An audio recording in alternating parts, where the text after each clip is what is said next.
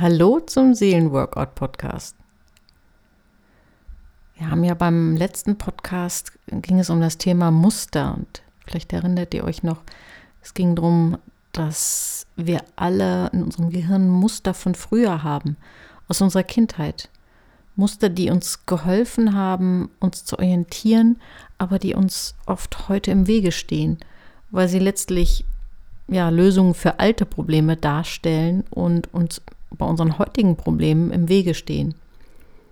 Und weil sie uns ja daran hindern, flexibel zu sein. Muster haben immer die Tendenz, dass es gibt einen Auslöser, ein bestimmtes Problem und zack, sind wir wieder auf der gleichen Schiene wie immer. Und deswegen ist es gut, wenn wir unsere Muster ein Stück auflösen. Es wird uns nie gelingen, das komplett zu tun, aber wenn wir einfach dauerhaft an unseren Mustern arbeiten und damit du ein bisschen einschätzen kannst und dich mal selbst prüfen kannst, wo sind denn deine Muster, wollte ich, nachdem ich letztes Mal etwas ganz allgemein zu Mustern gesagt habe, heute einfach mal die Themen ähm, darstellen, wo am häufigsten Muster zu finden sind.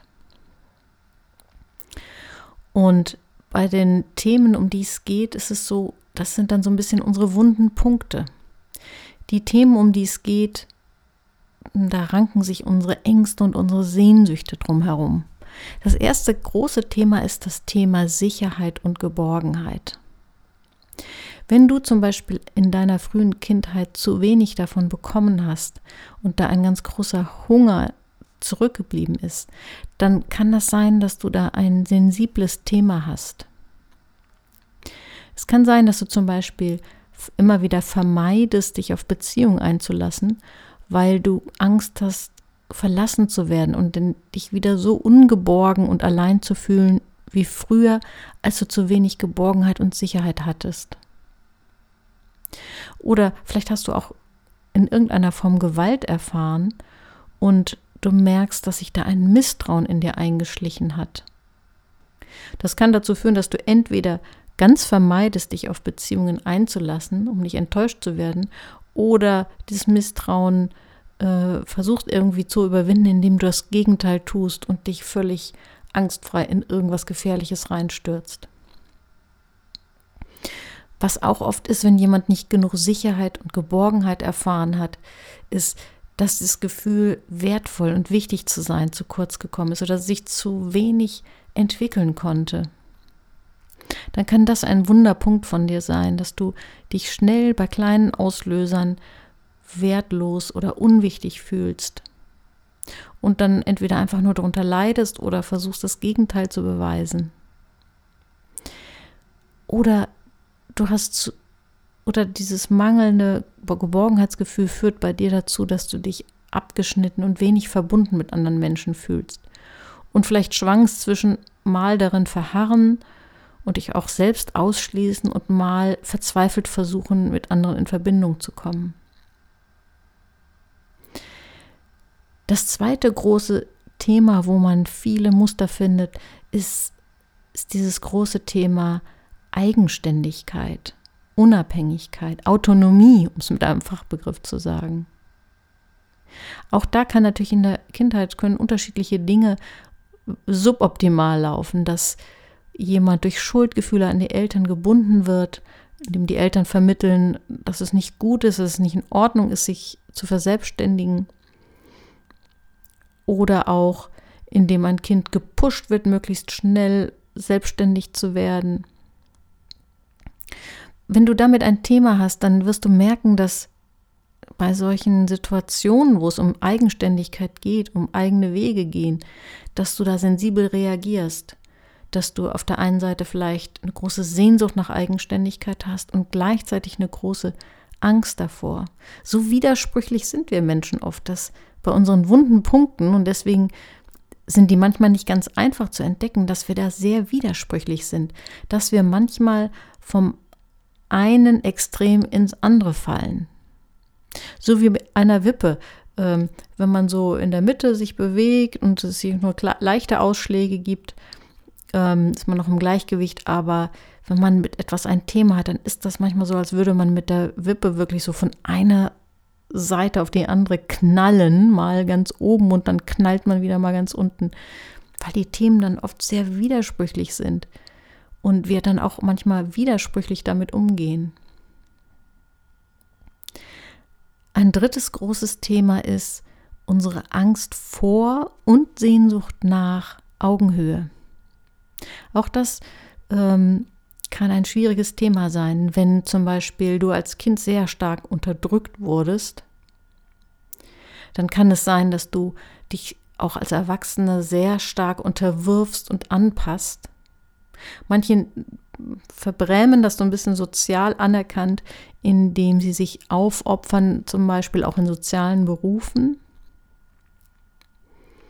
Oder indem sie sich, ja, oder, oder in der Partnerschaft kann sich das so zeigen, dass jemand sich wirklich sehr stark anpasst und ähm, dem Partner alles entscheiden lässt. Das andere Extrem von diesem Problem mit Augenhöhe ist, äh, wenn du als Kind stark verwöhnt wurdest, dann kann es sein, dass du eine überzogene Anspruchshaltung dir zulegst. Es kann sein, dass es dir dann extrem schwer fällt, deine eigenen Bedürfnisse mit denen anderer abzugleichen.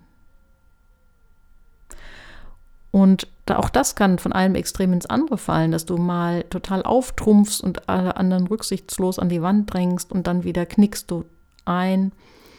In beiden Fällen hast du ein Problem mit dieser, diesem Thema Augenhöhe, dass du mit anderen Menschen auf Augenhöhe bist, dass deine Bedürfnisse und Empfindungen nicht weniger, aber auch nicht mehr wert sind als die von anderen.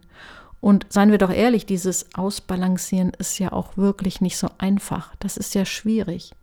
Dazu brauchen wir all unsere erwachsenen Kräfte. Und das vierte große Thema, um das sich Muster oft ranken, ist diese Sehnsucht äh, nach, aber auch Angst davor, unsere Lebensenergie fließen zu lassen. Menschen, die zum Beispiel als Kind von ihren Eltern eine sehr stark pessimistische Lebensgrundhaltung mitbekommen haben, können sich als Erwachsene sehr stark gehemmt fühlen darin, einfach optimistisch mit einer Prise Leichtigkeit ins Leben zu gehen. Oder Kinder, die erlebt haben, dass es von den Eltern gar nicht so gerne gesehen ist, wenn sie frei und unbeschwert und auch laut mal einfach spielen und sich gehen lassen, die können als Erwachsene einen übermäßig starken Hang zur Selbstkontrolle haben und dann geht ihnen die Leichtigkeit verloren. Dazu gehört auch das Thema Perfektionismus. Wenn in der Erziehung mehr Wert auf Perfektion als auf Kreativität gelegt wurde, dann kann sein, dass du ein perfektionistisches Leistungsideal verinnerlicht hast und dich das quält und knechtet. Denn gegen ein Leistungsideal ist überhaupt nichts zu sagen, wenn es darum geht, auch Spaß an der Leistung zu haben. Aber hier geht es um ein Leistungsideal, das dich knechtet, das dich runterdrückt und dir die Lebensenergie raubt. Was kannst du nun machen, wenn du dich bei diesen vier großen Themen irgendwo wiedergefunden hast? Erstmal ist es ganz toll, weil das ist der erste Schritt, Muster aufzulockern, sage ich mal lieber, statt aufzulösen, aufzulockern, ist, wenn du es erkennst. Allein zu erkennen, dass das, was da bei dir abläuft, ein Muster ist. Ein altes Gedanken- und Gefühlsnetzwerk. Allein das schafft dir schon ein bisschen Freiheit. Du bist dann nicht mehr das Muster, sondern du hast das Muster. Du kannst es wahrnehmen. Deswegen ist es gut, auch in Situationen immer wieder sich zu fragen, gerade wenn du überreagierst bei etwas, wenn du extrem reagierst, ist hier ein altes Muster in Gange. Aber die Herausforderung ist natürlich mehr als nur erkennen, sondern dieses Muster wirklich aufzulockern. Denn das, was seelische Gesundheit ausmacht, ist, dass wir flexibel sind, dass wir mal so, mal so reagieren können, dass wir das unser wacher, erwachsener Geist immer wieder die Muster überwindet, erkennt und überwindet. Wie kann das aussehen, ganz konkret? Ich will das mal am, äh, ich will mal so zwei Sätze dazu sagen und das dann an Beispiel dieser vier Themen deutlich machen. Und zwar, du kannst dich lösen von diesen Mustern, die Muster auflockern, indem du dich erstens schützt vor dem Extremen. Da komme ich gleich noch drauf, warum das so wichtig ist. Und zweitens, indem du dich immer wieder herausforderst. Das klingt widersprüchlich, aber beides ist wichtig. Das erste ist, dass du dich schützt davor, in Extreme zu fallen. Denn da, wo du ein Muster hast, neigst du zu Extremen. Und wenn du das erkennst und in manchen Punkten einfach so ein bisschen nach, nach dem Mittelmaß strebst, dann hast du schon ein Stück vom Muster überwunden. Will das mal am Beispiel diesem ersten Thema Geborgenheit und Sicherheit deutlich machen. Wenn du bei dir merkst, dass du dieses Muster hast und dass du in Beziehungen, und das kann sowohl in der Partnerschaft als auch in Freundschaften sein, dass du die Neigung hast, entweder auf Abstand zu bleiben oder dich total reinfallen zu lassen mit der, die, der Riesensehnsucht nach Geborgenheit äh, übermäßig Raum zu geben und dann nicht mehr kritisch zu sein, dann hast du da vielleicht ein Muster und dann wäre es gut, dass du versuchst, einen Weg dazwischen zu finden.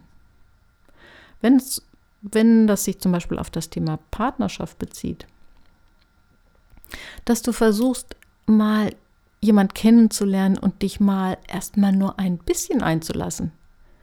Dass du guckst, dass vielleicht Sicherheit und Geborgenheit wachsen kann. Dass die Beziehungen, dass die Beziehung wachsen kann und die Geborgenheit und Nähe in der Beziehung wachsen kann und du mit deiner riesigen alten Sehnsucht nicht die Beziehung überforderst, aber auch eben nicht ganz außen vor bleibst und dich wieder zurückziehst. Versuche einfach mal ein mittleres Maß auszuhalten. Wenn du da ein Muster hast, ist das gar nicht so einfach, aber du kannst es lernen. Wir können immer lernen, unsere Muster aufzulockern. Das zweit, ein Beispiel zum zweiten Muster. Wenn du ein Thema hast mit Eigenständigkeit, sozusagen Abnabelung, Autonomie, Risiken eingehen, dann kann es sein, dass es ganz gut ist, mal bewusst kleine Risiken einzugehen, kleine eigene Wege zu gehen. Vielleicht mal der Auslands, die Auslandsreise alleine, vor der du Angst hast.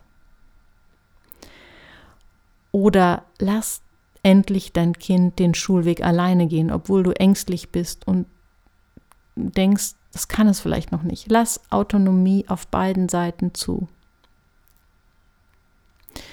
Aber auch gucke da, dass du nicht ins Extrem gehst. Überfordere dich nicht.